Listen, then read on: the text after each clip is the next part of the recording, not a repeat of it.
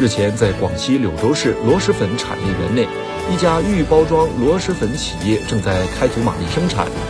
为应对已经排到四月底的订单，该企业大量招工，并新增了一个生产班次，将产能从去年的每日十余万袋提升至目前的每日三十至四十余万袋，但仍难以满足需求。库存处于零库存状态。面对大量网友的催货，除了柳州螺蛳粉终端生产企业在想方设法增加产能，米粉、酸竹等上游供应企业也均在扩产。